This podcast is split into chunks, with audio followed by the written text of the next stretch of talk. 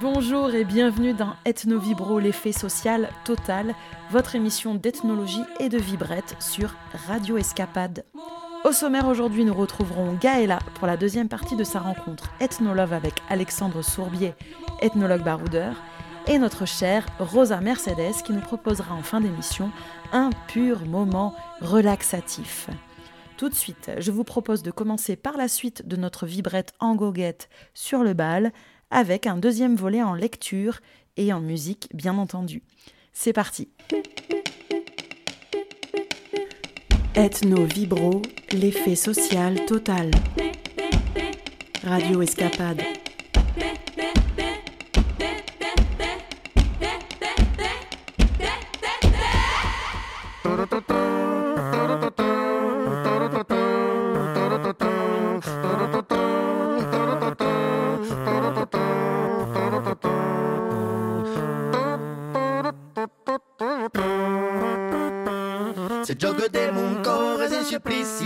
nagash de velus merelo magirus des amourous des amourous des avós de nana quand parle si o baba e ne sera toujours mon grand amour.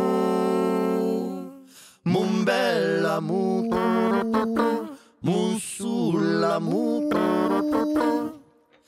És ma pichuno, ma pichuno, ma pichuno, ma pichuno, ma pichuna, eu és tão pulido, tão pulidetto. És ma pichuno, ma pichuno, ma pichuno, ma pichuno, ma pichuna, eu lei tão taimado, que se o malau.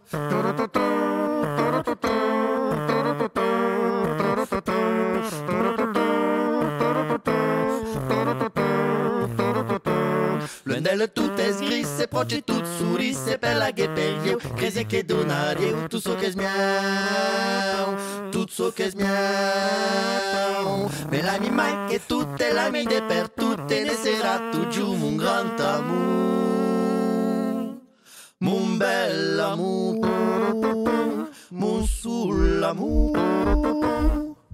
Es ma pichuno, ma pichuno, ma pichuno, ma pichuno, ma pichuna eu. Estam punido. detto, tampuli detto, es ma picciuno, ma picciuno, ma picciuno, ma picciuno, ma picciuna, eu, lei tanta in modo, che ne si, malau, malau, malau, malau, malau, malau, malau, malau, malau, malau, yeah.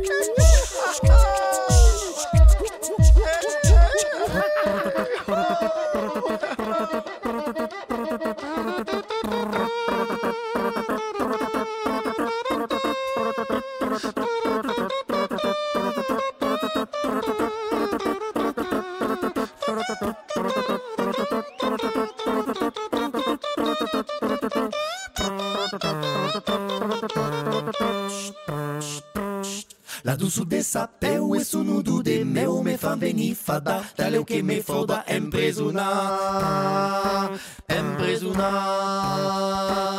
De ma vita già mai direi papà pensai e ne sarà tu giù un gran amor Mon bel amour. Mon sul amour.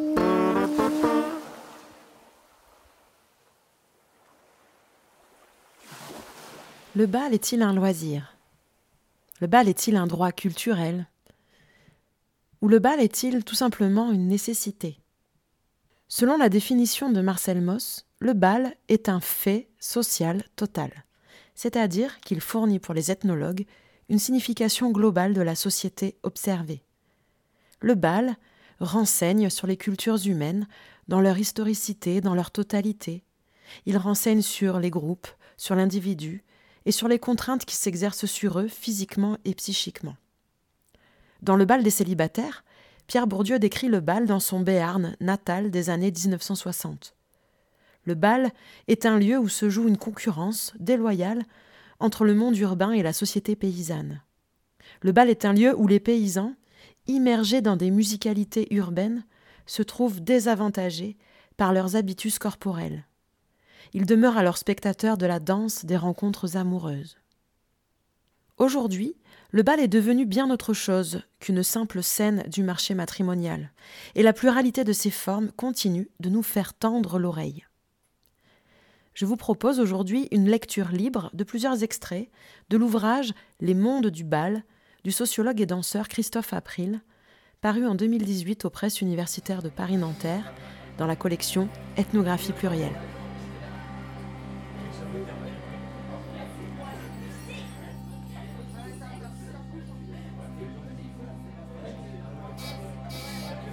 Danser au bal, c'est faire société.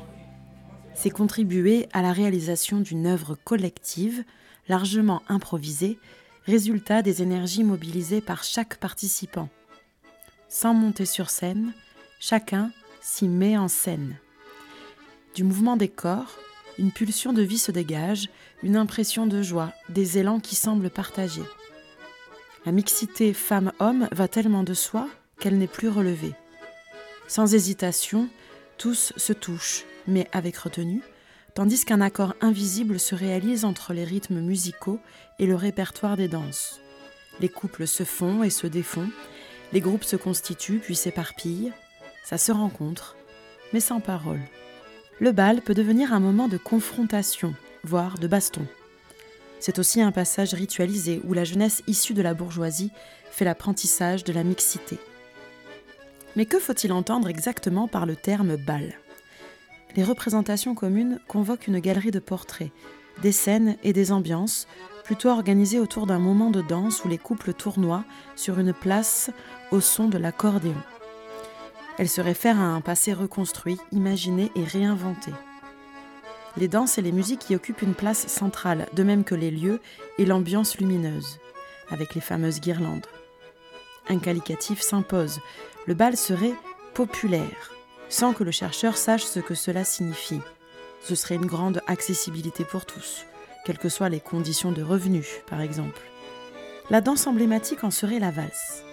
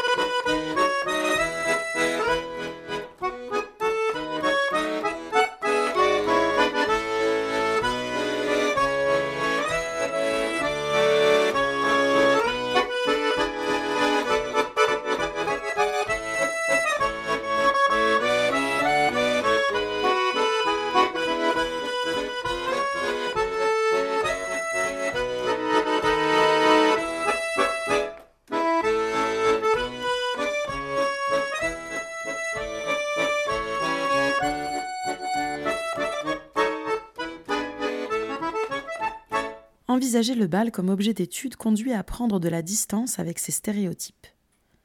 Scène ordinaire dans nos sociétés, le bal est ici entendu comme une assemblée de personnes qui dansent, en dehors des contextes d'apprentissage, et comme une composante de la culture au sens anthropologique, soit un style de vie. S'il y a bien sûr de nombreuses personnes qui ne dansent pas au bal, ce sont d'abord les danseuses et les danseurs qui contribuent à sa définition. Dans l'après-guerre, la notion de danse a été débattue par les anthropologues anglo-saxons. Comme l'avènement récent de la non-danse le montre, la question est loin d'être tranchée. Disons simplement qu'en tant que chercheur, je considère que quelqu'un danse au bal lorsqu'il s'engage dans une gestuelle qui mobilise l'ensemble de son corps. Le danseur le met en scène au lieu de simplement l'utiliser. Une assemblée de personnes qui hochent la tête en assistant à un concert n'est pas ici envisagée comme relevant du bal. Marcel Moss est probablement le premier à avoir noté l'importance de ces sociabilités. Depuis, de nombreux travaux se sont intéressés au bal. Plusieurs formes et lieux caractérisent ces assemblées.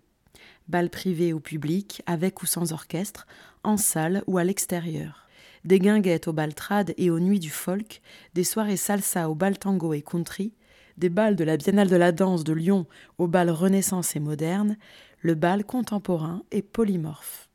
Ces différentes configurations détiennent leur propre culture, soit une culture des bals, plus ou moins partagée par une diversité d'acteurs, danseurs, spectateurs, platinistes, musiciens, organisateurs, transmetteurs, traversés par des émotions et des désirs et acceptant de se prêter à l'érotisation de ces moments.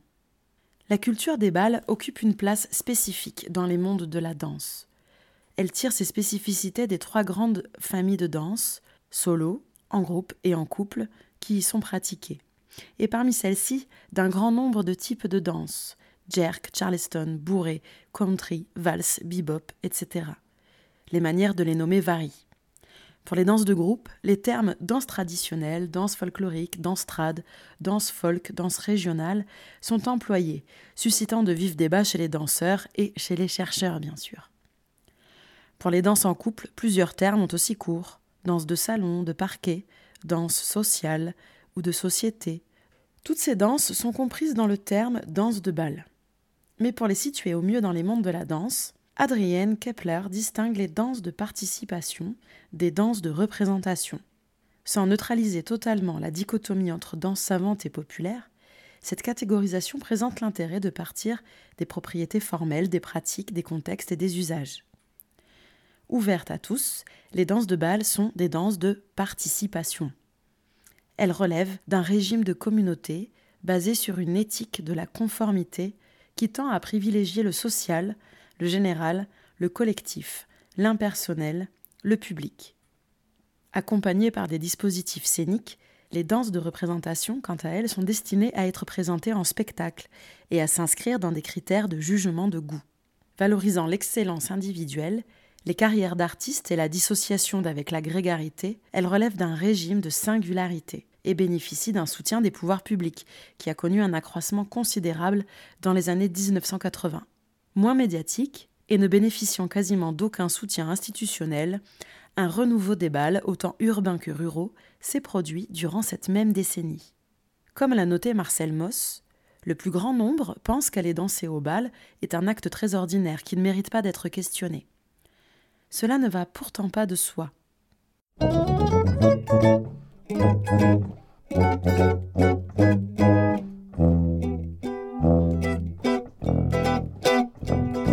C'était tout juste après la guerre, dans un petit bal qu'avait souffert. Sur une piste de misère, il y en avait deux à découvert. Parmi les gravats, ils dansaient dans ce petit bal qui s'appelait, qui s'appelait, qui s'appelait, qui s'appelait. Non, je ne me souviens plus du nom du bal perdu. Ce dont je me souviens, c'est de ces amoureux qui ne regardaient rien autour d'eux. Tant d'insouciance dans leurs gestes émus. Alors quelle importance le nom du bal perdu Non, je ne me souviens plus du nom du bal perdu. Ce dont je me souviens, c'est qu'ils étaient heureux, les yeux au fond des yeux. Et c'était bien, et c'était bien.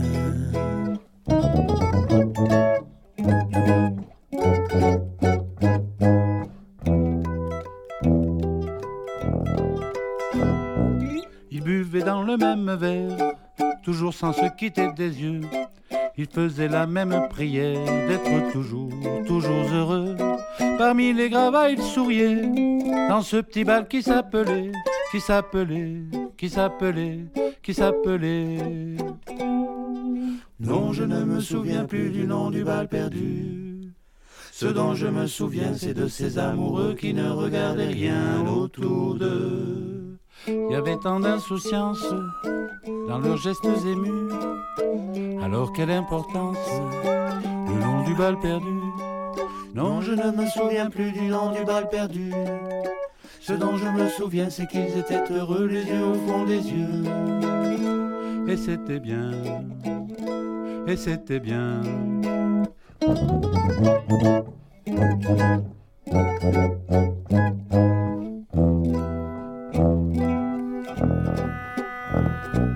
Qu'un accordéoniste s'est arrêté, ils sont partis. Le soir tombé dessus la piste, sur les gravats et sur ma vie, il était redevenu tout triste. Ce petit bal qui s'appelait, qui s'appelait, qui s'appelait, qui s'appelait.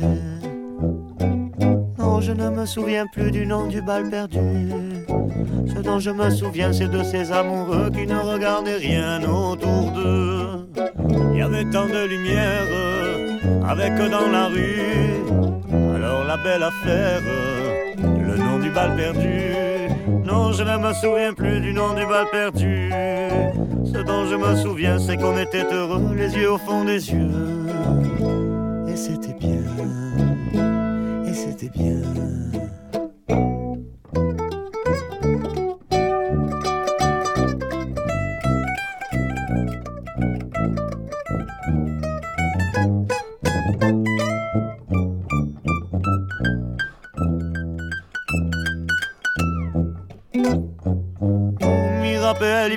I più do balletti perdu Ma mi rappelle i miei sa che lei amoureuse Fazien che si spinge a tutti i dus La lune era tan clara La vieille en lentour Musicien che s'accada Si je son amour Non mi rappelle più do balletti perdu Ma mi rappelle mai quand eriamo amoureuse Che eriamo amoureuse Come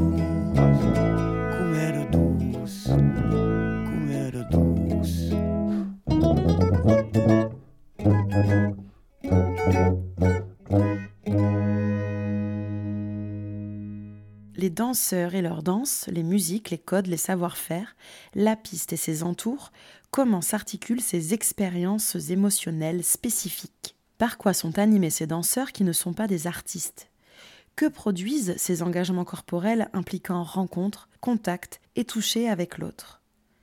À travers les affects, le plaisir, la réassurance narcissique, le sentiment d'exister qui quadrillent les passions, les mondes du bal ne sont-ils pas une fabrique de culture, à la fois ancrée dans le quotidien et distincte des mondes de l'art, mais nécessitant toujours une implication sensible Qu'il se déroule en plein air ou en salle, le bal augure d'un ensemble d'interactions fondées sur une mise en mouvement avec d'autres corps. Danser au bal semble tellement naturel que le chercheur pourrait s'imaginer qu'il suffit de savoir danser. Mais l'une des expériences communes consiste à se rendre compte que les savoir-faire techniques ne suffisent pas.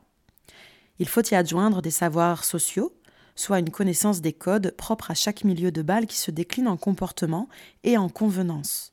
Ni œuvre d'art, ni spectacle, les gens ne s'y rendent pas pour rester inactifs. Ils s'y préparent de mille manières, y compris par une absence d'après savamment étudiée. En amont des mots et de la sexualité, l'érotisation de ces moments procède du désir de danser. Dans l'un de ses romans, Romain Gary a décrit les affres de l'homme vieillissant face au déclin de ses capacités sexuelles. À la différence des plaisirs du sexe, le plaisir de la danse n'est pas atteint par la limite d'âge dans les mêmes proportions. Vieillir au bal, vieillir en dansant, danser sa vieillesse, tournoyer au bal est une façon parmi d'autres de tenir debout et d'aller jusqu'au bout de la vie. Ces moments de divertissement partagent une fonction essentielle avec la philosophie. Ils jouent un rôle important dans l'équilibre psychique. Comme le dit le langage populaire, ils aident à vivre. Mais il ne viendrait à personne l'idée de qualifier la philosophie de divertissement. Que le bal soit souvent qualifié ainsi n'est pas surprenant dans le contexte d'une montée en régime de la société des loisirs. Amorcé dans la seconde moitié du XIXe siècle, l'avènement des loisirs s'est poursuivi jusqu'à nos jours en bénéficiant de la diminution du temps de travail au profit du temps libre. En matière de choix, le domaine des possibles s'est considérablement diversifié, des activités sportives au voyage, des passions ordinaires aux pratiques amateurs, une vie entière ne suffirait pas à épuiser la multiplicité des plaisirs. Le développement des pratiques de danse au bal et dans les séances d'apprentissage formel s'inscrit dans cette évolution. Ce divertissement en arrive à prendre des proportions en termes de temps, d'argent investi et de déplacement qui étaient jadis réservés à des activités diurnes, sérieuses et productrices, soit de revenus financiers, soit de force et de mobilisation militante. Danser au bal permet pour un temps d'abandonner la posture du sujet connaissant qui perçoit l'ensemble des actions humaines comme étant la résultante de comportements rationnels. Ce modèle prométhéen érige l'individu tout-puissant comme maître de la nature et organisateur des choses. Dans la parenthèse du bal, où la hiérarchie entre les sens est recomposée, cette toute-puissance se trouve suspendue. Sens du recul, de la distance, de l'analyse et de la rationalité, la vue est détrônée au profit de l'agencement des sens. À l'exception des free parties et des soirées en discothèque, où le toucher ne participe pas directement de la danse, tous les autres bals gravitent autour de perceptions sensorielles provenant de parties du corps mises en contact, qui ailleurs ne se rencontrent pas. Se donner la main, se prendre la taille, s'effleurer fugitivement, s'enlacer, sont autant de manières de nouer une relation avec les autres. La danse plaisir n'est pas seulement synonyme de légèreté. Les praticiens sont attachés à un certain nombre de valeurs l'authenticité, la non-marchandisation, l'extériorité au marché et la vérité. Certains passionnés évoquent la quête d'un objet plus précis que le seul sentiment d'exister. S'agit-il d'extase, qui, rappelle Paul Venn, est aux antipodes de la transe ou possession, avec laquelle le langage la confond si souvent? L'extase est très consciente, immobile et paisible. Ou s'agit-il de transe, spectaculaire, avec son agitation de pantin, sa bave au coin des lèvres, qui, bien qu'elle rime avec danse, ne semble pas courir les balles? Tout en empruntant à l'une et à l'autre, pour certains de ces aspects, l'état de corps des danseurs de bal se situe dans un paysage distinct que je qualifie de transe de basse intensité. Cette notion comprend l'idée de déficit et de déperdition. À la fois oubli de soi et suspension de l'être, les danses de bal sont pourtant narrées par certains comme un état modifié de conscience qui relèverait en partie de l'extase, en ce que le paysage du soi s'illumine tout en se densifiant dans un va-et-vient entre légèreté et gravité, entre détachement et recollement. Le danseur de tango, Federico Rodriguez Moreno, évoque ainsi l'un des effets de l'état d'improvisation.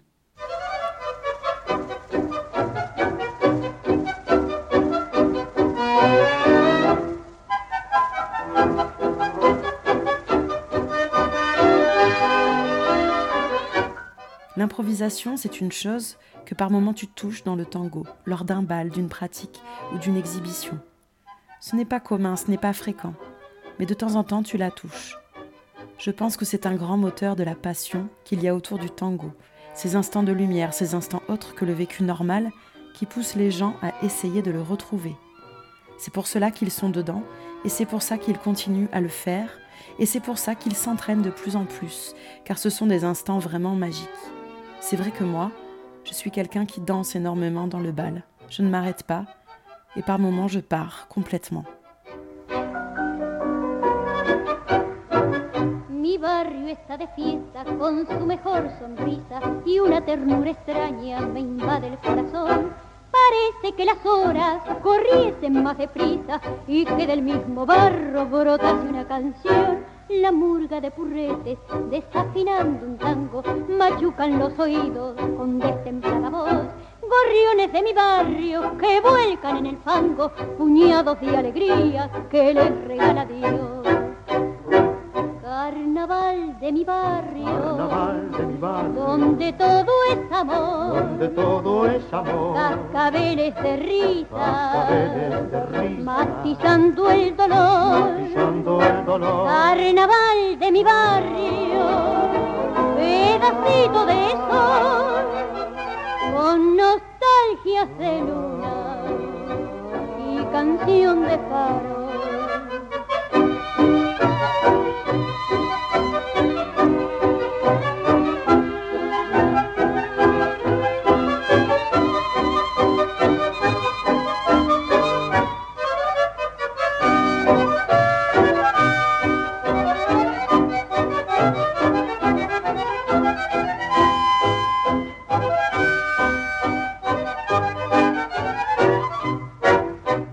Échappée belle ressemble à un abandon, un ravissement durassien, une jouissance détachée de la réalité et de la perception du monde, garantie par l'enlacement protecteur, soit une présence enveloppante de l'autre, le ou la partenaire entouré de tous ceux qui participent au bal. Une fois atteinte, cette magie et le sentiment de liberté qui l'accompagne sont recherchés. Mais les ressentis de cette intensité surviennent assez rarement, d'où la nécessité de recourir à une fréquentation régulière du bal. Cette répétition du même en forme de ritournelle procède d'une brisure et d'un recollement, un bricolage. La jouissance de la danse est à la fois singulière et générique. La description des états traversés par les danseurs atteste de l'importance de leur dimension individuelle. Cette jouissance n'est pas forcément partagée par les autres au même moment. Vécue selon un mode singulier, narcissique, voire égocentrique, elle détient néanmoins un caractère intemporel et elle puise sa source dans une pratique collective. C'est par les autres et non seuls isolés dans le huis clos d'une salle de bain que les pratiquants atteignent cet état. Ce faisant, ils opèrent un recollement avec l'imaginaire du bal qui tourne et qui les emporte, qui les place corps contre corps, ne faisant plus qu'un les yeux dans les yeux, épanouis, enivrés et heureux.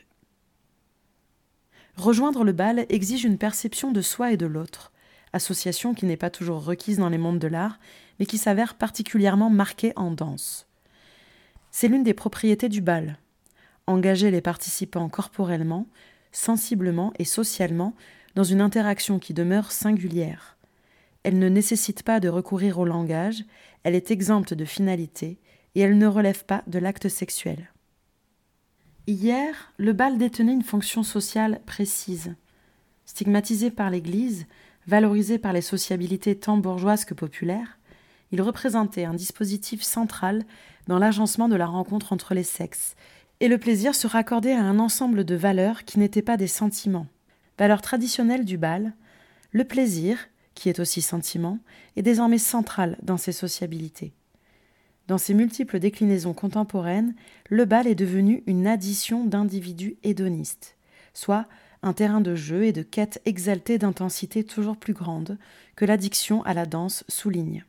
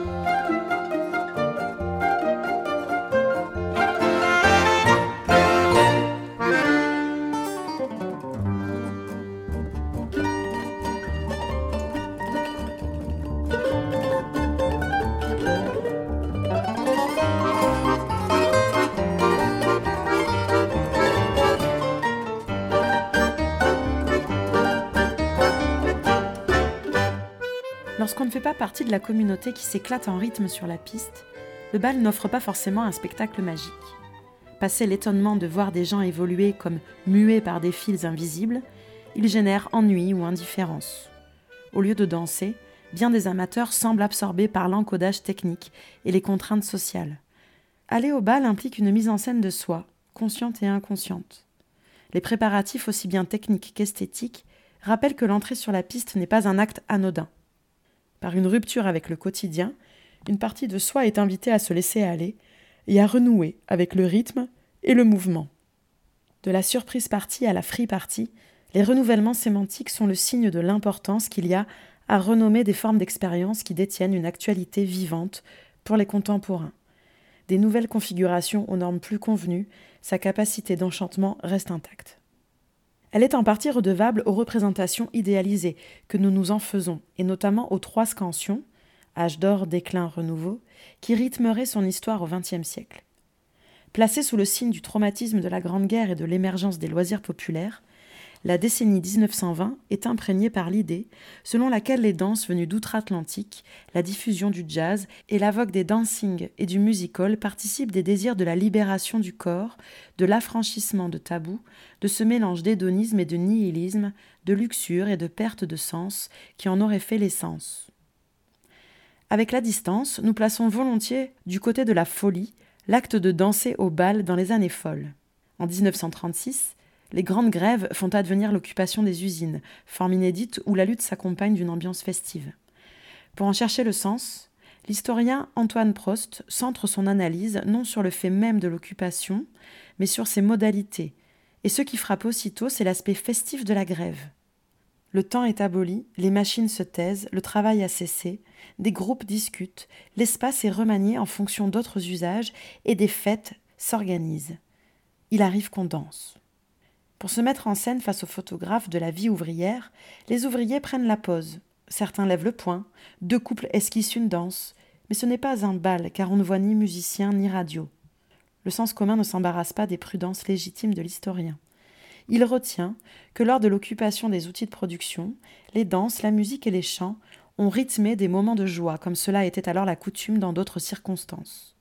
Pendant ce temps, dans les campagnes, l'avènement de bals correspond à la vie ordinaire de la cellule paysanne de base.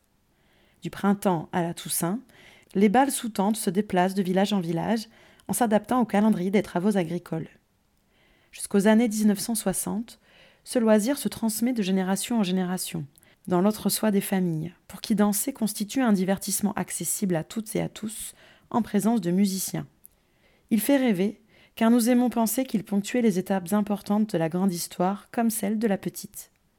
Puis il traverse une crise profonde liée à plusieurs facteurs la concurrence accrue de loisirs modernes, les recompositions des mœurs, l'essor du rock associé au développement des sociabilités de la jeunesse envisagé comme un marché, les recompositions territoriales et notamment le développement de la périurbanisation. Dans les campagnes, ces mutations portent un coup fatal aux bals itinérants. Les balleurs, qui installaient leurs chapiteaux et leurs parquets de village en village, appartiennent désormais à la liste des professions disparues.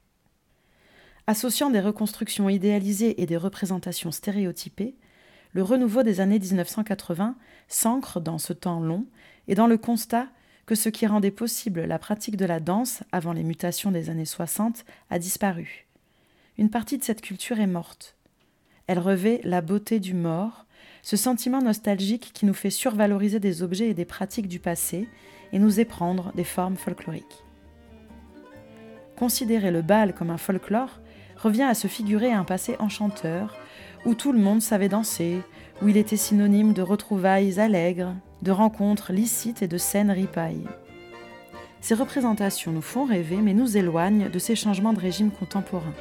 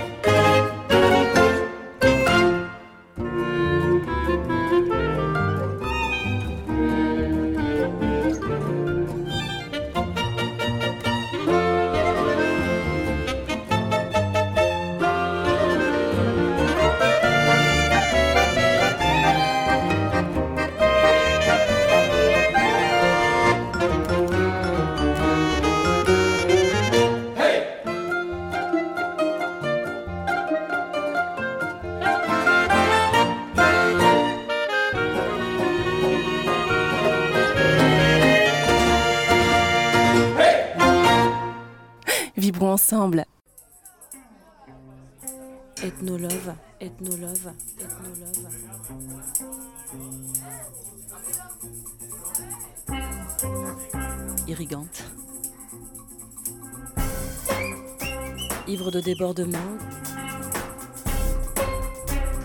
Sur la piste de l'étonnement.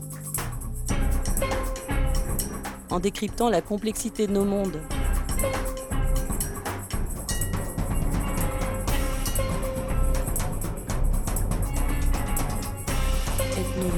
Ethnolove, Ethnolove. Je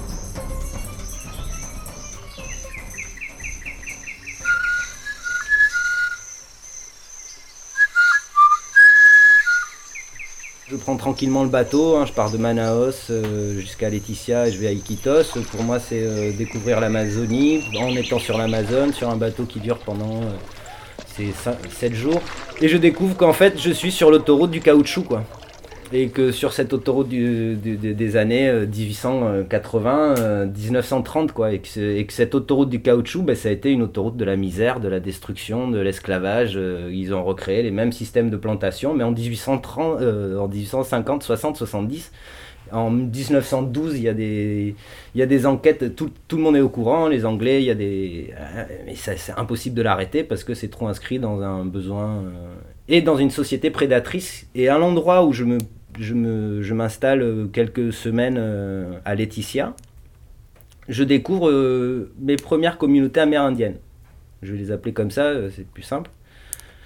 Communautés indigènes, on dit là-bas, qui ont des resguardos, qui ça serait des, des- ce qu'on appellerait chez nous une réserve. hein. Ça veut dire qu'ils ont un petit territoire euh, reconnu comme à leur appartenance, sur lesquels ils peuvent l'exploiter d'une certaine manière, sachant que les sous-sols ne leur appartiennent pas. Donc euh, si on trouve quelque chose, on peut les évincer aussi rapidement, aussi sec. hein. Euh, Il n'y a personne, il n'y a pas de- vraiment de loi qui dise euh, ce territoire euh, est au. euh, Et Il ça, a ça se passe. Oui, voilà, ça se passe. Voilà, c'est aussi le malheur de ces communautés in- Mm. indigènes. Laetitia s'est construit autour d'une caserne militaire, hein, donc. mais a aussi construit une route qui devait rejoindre un autre village, donc par une colonisation routière. Ils faire- ils avaient prévu de faire une route d'une centaine de kilomètres. Ils se sont arrêtés au 22e kilomètre. Problème de corruption, mais très bien, tant mieux. Elle n'a pas pu aller plus loin, sachant que chaque route en Amazonie, bah, ça veut dire euh, une accélération de la déforestation et, de- et des activités euh, de la colonisation. Colonisation que j'entends aujourd'hui, hein, un colon, c'est pas euh, un Européen, c'est c'est pas un riche colon, ça peut être euh, juste un déplacé du Coca parce qu'il y a des problèmes avec les FARC et qu'on on lui a donné une terre à un endroit en lui disant bah, développe cette terre et puis de toute façon t'as que ça quoi. Donc euh, le gars il se retrouve en Amazonie avec un terrain. Il va bien falloir qu'il coupe des arbres pour monter une exploitation ou enfin un petit jardin, un petit machin. Donc voilà. Et, les uns après les autres, ben, ça fait la déforestation. Donc j'arpente cet espace là moi. Et je vais dans des communautés par euh, le long de l'Amazone. Et là, ils se retrouvent au milieu de. euh, en face de d'eux, il y a euh, un écolodge. À côté, il y a des gens qui ont monté un truc pour visiter l'Amazonie, monter sur un grand arbre et regarder une canopée. c'est un monde qui est en train de se développer parce que le tourisme, bah, jusqu'à il y a deux ans, bah, n'arrêtait pas de croître. hein. Il y a une. Je fais partie de ces gens-là. hein. Il y a eu des gens qui ont voulu aller voir l'Amazonie. Alors j'en fais partie d'une certaine manière. Parce que les gens que j'ai croisés, euh, il y a 50 000 personnes qui viennent par an presque à Laetitia, hein, c'est pas n'importe quoi. Il y a un, Mais ces gens-là, ils viennent 2-3 jours. J'en ai rencontré plein, hein, parce que c'était aussi, euh, ça m'intéressait aussi qui vient voir quoi et comment. Et en fait, les gens, bah, ils, viennent plus voir l'expérience de la nuit, en la nuit dans la forêt, euh, voir euh, voilà, le petit stage pour, euh, de, teinture végétale euh, avec une ou deux personnes. Et puis euh, deux jours après, ils sont partis, ils sont dans un autre endroit. Alors il y a des, Co- des, des Colombiens, il y a des Européens, il y a des Américains, euh, voilà. il y a- Et puis il y a des petits exploitants euh, de fermes, euh, et puis il y a eux qui sont aussi, euh, qui peuvent vivre certains, ben, qui travaillent dans ce, dans cet écolodge, d'autres qui vont travailler avec des C'est guides. quoi un écolodge Un écolodge, bah, c'est euh, un- une structure d'hébergement de type écolo. Ils ont recréé un espace naturel, hein, c'est très important. Il faut bien peser les mots. Ils ont recréé un espace naturel, un sorte de parc qu'ils ont aménagé. Et puis les, les petites maisons, c'est des petits bungalows en façon, de l'ép- enfin, façon que les gens font plus d'ailleurs, mais qui étaient Ouais, utilisés à l'époque. C'est du évoque, euh, bois, c'est du, c'est du, du palmier dessus, c'est euh, voilà, c'est et ça se fond dans un endroit, euh, c'est hyper joli. il y a les- Mm. Le jardinier, euh, qui est un membre de la communauté, bah, il cultive des petits trucs, il y a des fleurs, des goyaves, des, bah, il y a tout ce qu'on veut. il y a- il y a- on peut voir tous les jours, on peut voir des, Mm. des, euh, des colibris, des, enfin voilà, ils ont recréé un espace, euh, un école, un, Hum, D'accord. un truc qui n'existe pas vraiment en vrai quoi, mais qui est, qui, Bah, qui qui est- se rapproche le plus de l'idée de nature quoi. Et Qui répond à des attentes euh, d'exotisme. Voilà, coup, euh. les gens qui, qui veulent vivre euh, complètement euh, une espèce de, de, de, de nuit dans la camp, dans la. Une aventure sécurisée. Voilà, ouais, une aventure sécurisée, voilà. Qui ça ressemble vraiment à la nature, mais ils ont le portable pas loin.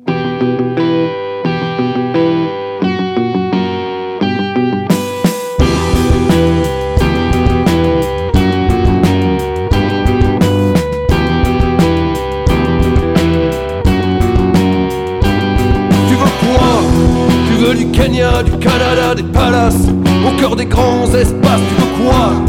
Tu veux de l'aventure, t'es un dur Tu veux voler, bondir, courir, escalader Allez, viens, je t'emmène au loin. Dans mon catalogue y des endroits que t'imagines même pas Allez viens, regarde un peu les photos, tu verras. C'est pas des vacances de polo Tu verras. C'est pas des vacances de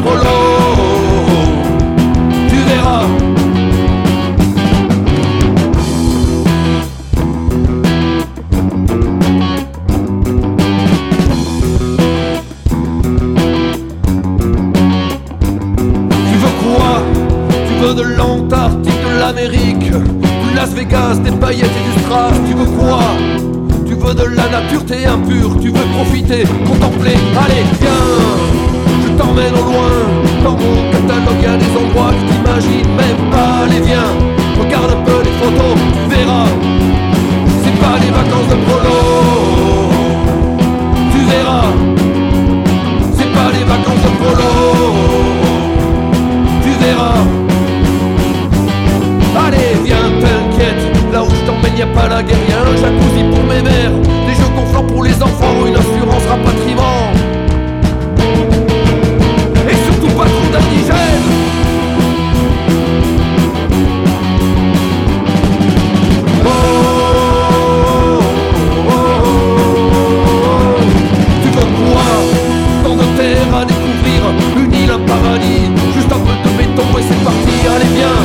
Va faire la chenille sur une plage. De Mali, moi j'organise, j'organise des colonies monstrueuses, des invasions provisoires en permanence, des armées de gros en peignoir, et vive les vacances, de la solaire dans la flotte, du gras sur la serviette, un écran dans le lagon,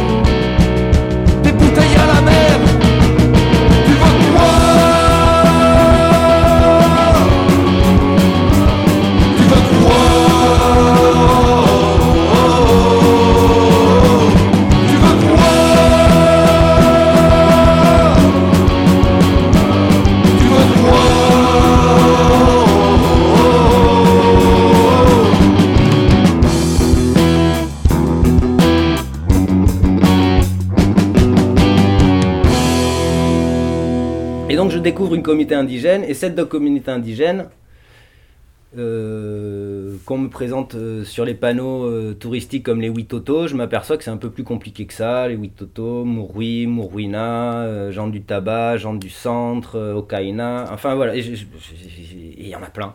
Il y a plusieurs peuples indigènes, plusieurs. et là, je, je, je sais pas, je comprends pas. Qu'est-ce qu'ils font là tous? Pourquoi ils sont sur, euh, dans des communautés euh, le long de cette route euh? Et ben pareil, hein, je suis parti en bibliothèque à voir et tout d'un coup ben, je découvre les affres du caoutchouc qui sont un peu plus en amont sur le haut Amazon, qui ont quand même entre 1900, euh, 1900, 1880 on va dire et 1930 exterminé 40 000 personnes sur les 50 000 qui existaient à peu près quoi. On, revient sur un 90% de mortalité, exactement ce qui s'est passé à la suite de la première conquista. Et là, je découvre que tous ces gens-là, donc, proviennent de cette région entre le Rio Caqueta et le Rio Putumayo et sont des déplacés. Et il y a eu comme une concentration de déplacés, de quelques centaines de gens au début qui sont partis comme ils ont pu et qui se sont installés là où ils ont pu et qui petit à petit se sont rassemblés et ont réussi à reconstituer quelque chose euh, en lien également avec ce, ce territoire originel. Mais tout en sachant que le territoire, il est hyper important dans les groupes euh, chasseurs-cueilleurs, parce que c'est là où il y a tous les êtres euh, de la chasse, les esprits, les lieux sacrés, les, les lieux... hein, et du coup, bah, il y a toute une cosmogonie, tout un monde qui va avec le lieu, quoi. Et que si on perd le lieu, bah, on perd quand même tout un rapport euh, Hmm. à cet espace-là. Ils auraient pu rentrer, Les êtres n'ont pas suivi les hommes. Voilà. C'est un peu cette conception-là. Ou, ou, ou des êtres, on va peut-être voir que des êtres, euh, comme ils existent partout des êtres, il va falloir qu'ils en retrouvent, Mm. plutôt.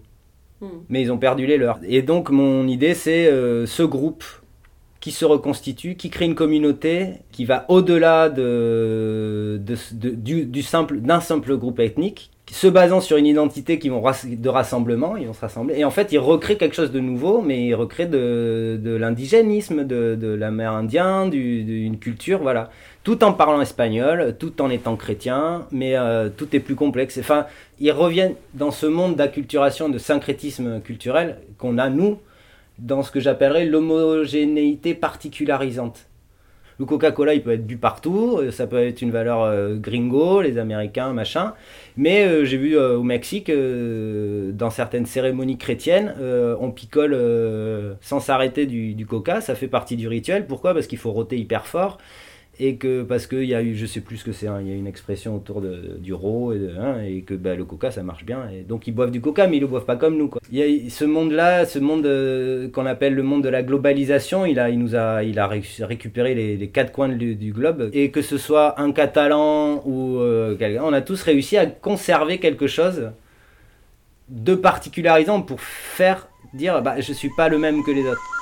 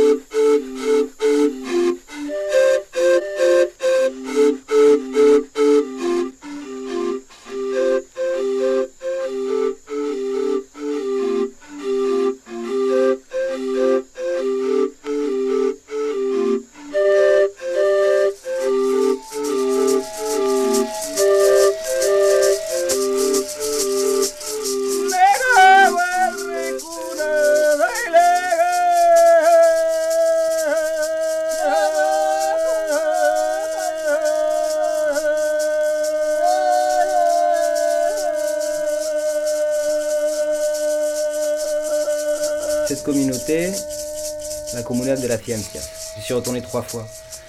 Et petit à petit, chaque fois, je suis un peu plus investi parce que même je leur ai ramené, la troisième fois, je leur ai ramené du vin blanc, du vin rouge, du saucisson, du fromage euh, machin. Et puis on a fait une dégustation. Alors ils n'ont pas du tout aimé le fromage, ils n'ont pas aimé le vin rouge, mais la charcuterie euh, et le vin blanc, c'est bien parti quoi. Donc voilà, il y avait du coup, bah, en échange, on m'a invité, euh, je me suis retrouvé à un baby shower.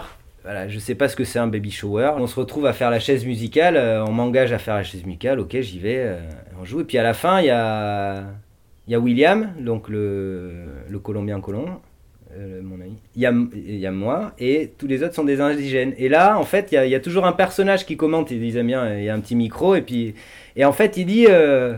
alors, qui c'est qui va essayer de battre les deux vampires euh? Vampires, il nous appelle les vampiros, quoi. Et après, bah, après c'est le petit. euh, J'imagine qu'un baby shower aux États-Unis, il distribue des, des hamburgers et des Coca-Cola. Non, je rigole. hein, c'est- ben là, en fait, on se retrouve avec ben, en petit. euh, tout, tout est façon amazonienne. Toute la, boisson, c'est la kawana. La kawana, c'est une. euh, C'est une boisson à base de manioc. Après, ils nous servent une, une soupe. Et là, je me prends, je découvre mes premières fourmis. euh, fourmis grosses têtes, fourmis machin. euh, le petit craquant. euh, dans une soupe de poisson façon. Enfin, et voilà. Et, en fait, tout est à la mode amazonienne, quoi. Et là-dessus, je rencontre euh, une famille, euh, c'est trois sœurs. Il y en a une qui me dit qu'elle bosse avec euh, Bogota ou qu'elle fait des études ou je sais plus. Enfin voilà, je rencontre, je comprends pas bien, mais c'est super sympa. Et je dis que je reviendrai. J'y retourne l'année d'après. Elle me, elle m'explique, on rediscute de, de son histoire, de, de la famille, de la communauté, du lieu originel, la Chorera, où elle a en fait ses parents, je découvre. En fait, ces jeunes filles, ces jeunes, filles- ouais, ces jeunes filles à l'époque, vont accéder à, à- à une qualité euh, scolaire qui font qu'on leur propose d'aller plus loin. À Laetitia, elles vont avoir un enseignement lycée euh, ou plus, machin, et DUT, et, il y en a, et elles vont partir à, Bogota un an ou deux, certaines, pour faire, euh, je sais plus quel DUT autour de la communication, pour valoriser en fait les identités. En fait, du coup, c'est Oui, c'est très lié. voilà, c'est lié, à, c'est lié à, la, à la collectivité. Quoi. Elles sont pas parties pour être euh, juste pour euh, trouver leur profession. Non, non, c'est il Oh. y a un cadre. Et donc elle m'explique euh, donc que son père est là euh, dans cet endroit-là. Et puis elle me montre un petit documentaire sur l'histoire de la Chorera qu'ils ont dans lequel elle a participé. Donc il y a une euh, y a une ouverture médiatique. Même elle me raconte qu'elles ont fait de la radio. Il y a eu une radio, la radio Chorera à cet endroit-là, l'endroit originel où ils avaient installé une radio qui émettait dans la langue de temps en temps, peut-être pas tout le temps, mais dans la langue euh, indigène. On est dans cette acculturation et ce syncrétisme, et elles ont su prendre des bonnes choses d'un côté tout en conservant euh, une tradition. Donc ben, j'étais retourné là. Et qui je croise? Son père, Calixto. Son père euh, qui m'appelle d'entrée Hey Callaghan Tu t'appelles Callaghan toi Bon, bref, on discute et le personnage est super sympa. Il me parle de, il me parle de la vie là-bas, de- Mm. du grand air, de, de, de la bonne eau, que nous on a que de l'eau pourrie. euh, et surtout, nous en plus, les Européens, on boit de l'eau avec du. Il le sait, hein, avec Du du, chlore. du chlore, avec des machins qui passent et tout, mais euh, on va, ça, pas être en lien bien avec le monde en buvant une eau pareille. Enfin, du coup, bon, il y a tout un truc. hein, euh, il me dit, mais il faudra venir quand tu veux, tu viens à Choera, tu nous préviens et tout quoi. Et je repars chez moi et là en fait arrive le, confinement, les machins. euh, J'avais déjà commencé à écrire un peu parce que je sais qu'on perd vite la mémoire. C'est incroyable tout ce qu'on peut faire avec Internet, quand même. Ça, je le sais depuis un moment, mais chaque fois, j'en suis Mm. Surpris. Et puis encore plus aujourd'hui. Et puis je pense que dans ce mouvement euh, anthropologique et tout, où il n'y a pas d'argent à se faire, parce que de toute façon, même si on fait des livres, on les vend pas. Il y a en open source, mais c'est impressionnant. Et j'ai rencontré des. Donc j'ai découvert qu'il y avait plein de gens qui avaient bossé sur ces gens-là. Et là, qu'est-ce que je vois? Je vois qu'en 1970, il y a un anthropologue qui est allé faire un tour à la Chorrera. C'est un Allemand, mais euh, c'est un, euh, c'est un Allemand péruvien. Comme tous les anthropologues qui vont sur un terrain, c'est la magie de l'anthropologie. Il y en a toujours un qui, qui fait office d'informateur et une- un bon rapport avec quelqu'un, un machin et tout. Et là, qu'est-ce que je vois? Que la famille dans laquelle il va séjourner, c'est la famille. Hum, je dis pas le nom. Ah, parce que lui, il le dit? Ah bah oui. Et cette famille, le père de famille que j'ai rencontré, Calixto, c'est le petit-fils du type qui était l'informateur de... Et euh, je pense qu'aussi cette famille, grâce à, à- à ce- personnage, euh, cet anthropologue, a aussi euh, grimpé une échelle, on va dire. L'anthropologue, il se nourrit des gens, mais les gens, ils se nourrissent de l'anthropologue. hein. Et du coup, ils s'en font une idée sur euh, ce qui se passe autour. hein. Parce qu'en fait, il y a aussi tout un truc, hein, ils sont pas dupes. hein. Ils savent que les mecs, ils arrivent, c'est pas que pour les rencontrer, c'est aussi pour faire un livre, un film, une radio, un machin, et se faire derrière euh, une reconnaissance. Au-delà de ça, il y a une, une valorisation du fait d'être indigène. On est à une époque du euh, indigène is beautiful, quoi. Dans la reconnaissance du statut d'indigène qui date des années 92 en Colombie, pour faire partie d'une communauté indigène, il faut se déclarer indigène. Mais est indigène, euh, c'est pas l'État qui va décider euh, sur des papiers qui n'existent pas qui est indigène, qui ne l'est pas. Pour le recensement, du coup, en 2005, il y a un premier recensement. Donc il y a un choix volontaire de se déclarer indigène ou pas. Tout en sachant qu'il y a une méfiance. Si je me déclare indigène, qu'est-ce qui se passe? Mm. Tu vois Je suis euh, particularisé, machin. Parce qu'en fait, quand on est indigène, nous, on va le percevoir comme ils peuvent être métis, mais eux, ils peuvent pas. T'es Ah indigène, t'es indigène. Tu viens d'un Mouroui ou d'un et d'un et d'un Miragna. T'es pas un métis des deux, t'es un indigène aussi. Et là, j'en ai étudié, il y en a un autre de 2018. Et là, ben, euh, il y a, euh, je sais plus, euh, 100, il faudrait que je regarde. Mais il y a beaucoup plus de monde, il y a beaucoup plus d'indigènes, plus que, euh, que la croissance euh, démographique, parce qu'il y a une réelle croissance démographique depuis quelques temps. hein. C'est un monde qui revit au niveau démographique, mais on, part de 20 personnes, alors bon, ben, ça revit. Et il y a eu même des nouveaux groupes. Par exemple, euh, les Witoto, ils ne s'appellent plus les Witoto, ils ont changé de nom. Aujourd'hui, avec tous les changements, le- le- le- leur monde qui a disparu, ben, ils sont devenus des, des gens du tabac, des gens du centre, ou des Mourouis. Donc petit à petit, ils ont dû prendre des noms, Mm. parce qu'on leur a demandé de prendre des noms, quoi. En fait, il y a eu presque que des exonymes dans, dans l'histoire de l'anthropologie amazonienne, c'est énorme, quoi. Mm. Tout est adapté pour nous. Et ils nous montreront pas les choses pas adaptées, quoi. Mm. Alors, l'Amazonie, ça n'existe pas. Bon, l'endroit où je me retrouve, pour dire simple, en Amazonie, euh, c'est un monde magique. Je sais pas comment le dire. C'est un monde magique parce qu'il se passe des trucs, on est dans un cadre. Et quand on y rentre, c'est pas pareil, et quand on y sort, on le sent.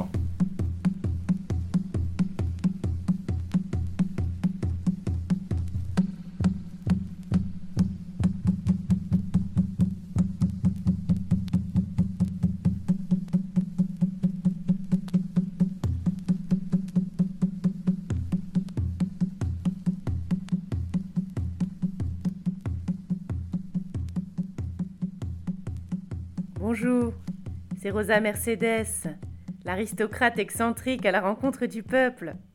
Alors figurez-vous que je reviens tout juste d'une semaine de carnaval. J'ai encore la culotte remplie de confettis et de la lie de vin partout sur la poitrine. Je me sens métamorphosé. J'ai eu la chance de participer à une orgie en l'honneur de Bacchus. Je peux vous dire que ça y allait, les fifres, les l'air et les olives dans la nuit. Alors écoutez, cette semaine, en termes de lâcher prise, je ne peux rien vous conseiller de meilleur. Je vous propose donc un chant inspiré de mes nouveaux amis anarchistes carnavaleux pour vous mettre dans l'ambiance. Alors n'hésitez pas, mais vraiment, hein, n'hésitez pas à vous en servir, hein, vous en servir sur vos toilettes sèches, dans votre Twingo ou devant vos, saucisses tofu. hmm? Voilà, vous êtes prêts? Allez, c'est parti.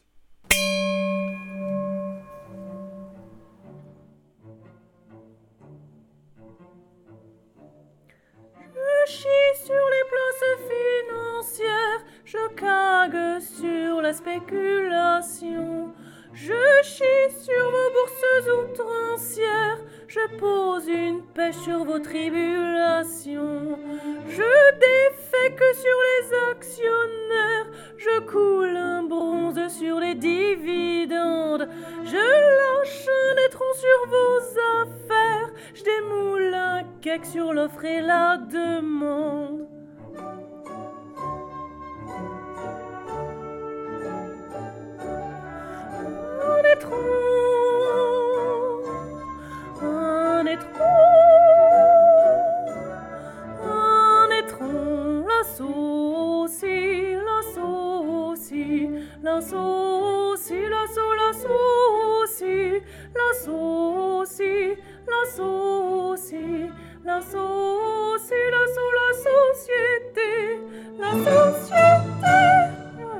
Va, va, va, va, va, va, va, va, va, va mal. Va, va, va, va, va, va mal. Va, va, va mal. Mais nous, nous allons bien. Allez, je vous laisse. Prenez soin de vous et à la prochaine fois. Au revoir